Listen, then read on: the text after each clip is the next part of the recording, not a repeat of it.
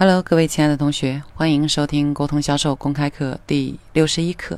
我是培训师严谨，今天跟大家讲销售课。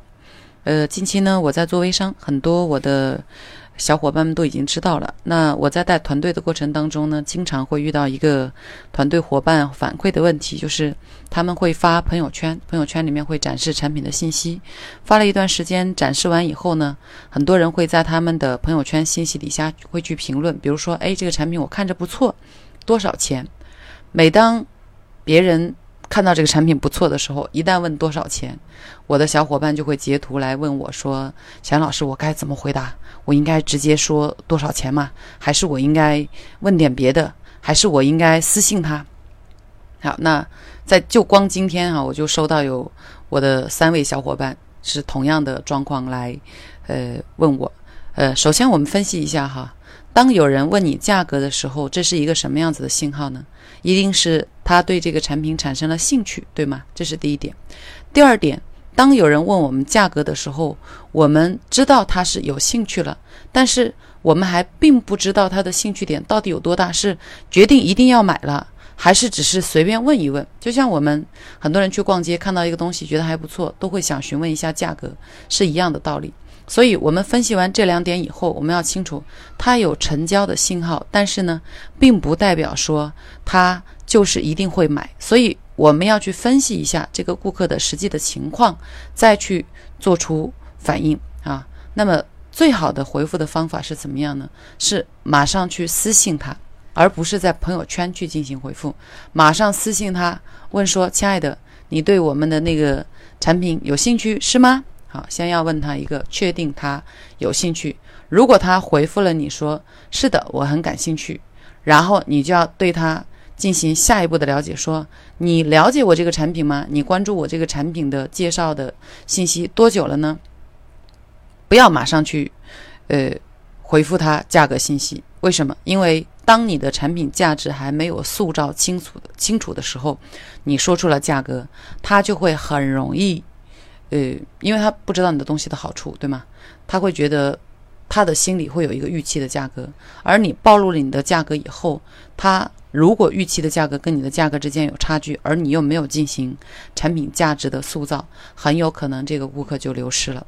因此，我们要先去做信息的调研，确定他有兴趣，然后确定他对产品的了解有多少。他说还不了解，那你就要问他说：“你愿不愿意？或者说我可以用呃。”一点点时间跟你介绍一下产品，你先了解一下，然后我们再来去跟你做这个产品现在的呃价格了解，可以吗？啊，如果他正常来讲，很多人会说啊，我现在马上立刻及时我就想知道价格。好，当他要马上及时立刻知道价格的时候，怎么办呢？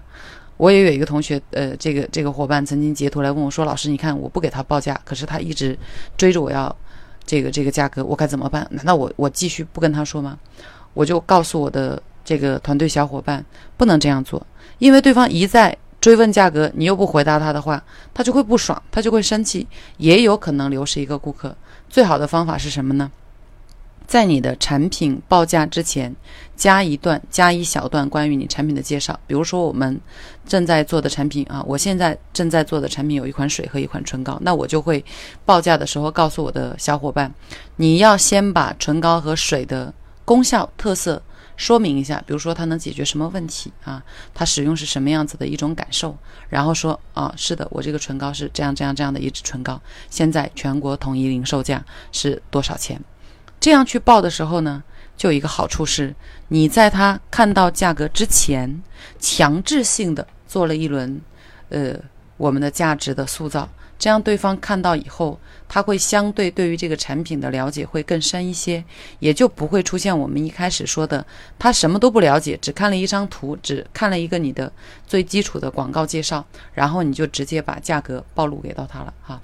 这个方法不仅适用于我现在经营的微商，同样也适用于大家在线下去做任何的销售报价。你在门店里面销售，有人看到一个东西问你这个价格的时候，你不要第一时间马上回复他，而应该说你喜欢这个东西对吗？啊，你对这个产品有兴趣啊？然后他会说是啊，还可以，我随便看一下。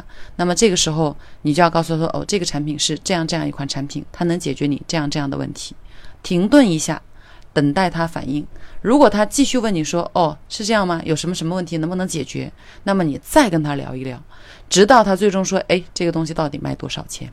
你才去回复他的价格，或者说，如果他经过你的简单介绍以后，他依然说多少钱，那你就要说，哦，这个产品能解决这个问题，现在它的价格是这样子。这样的报价就是在强制进行产品价格的塑造，让对方先了解了这个东西，认知了这个东西，然后再去了解价格，他的心理预期会不一样一些啊。OK。听明白了吗？希望大家能够学以致用啊！而我们的群里面呢，除了我自己的团队小伙伴以外，还有很多其他在经营微商产品的小伙伴，相信你们也可以用得上这个技巧啊！包括我们在线下的做销售的、做生意的小伙伴，都是能够学有所用的。好，那今天就讲这些，我们明天再见。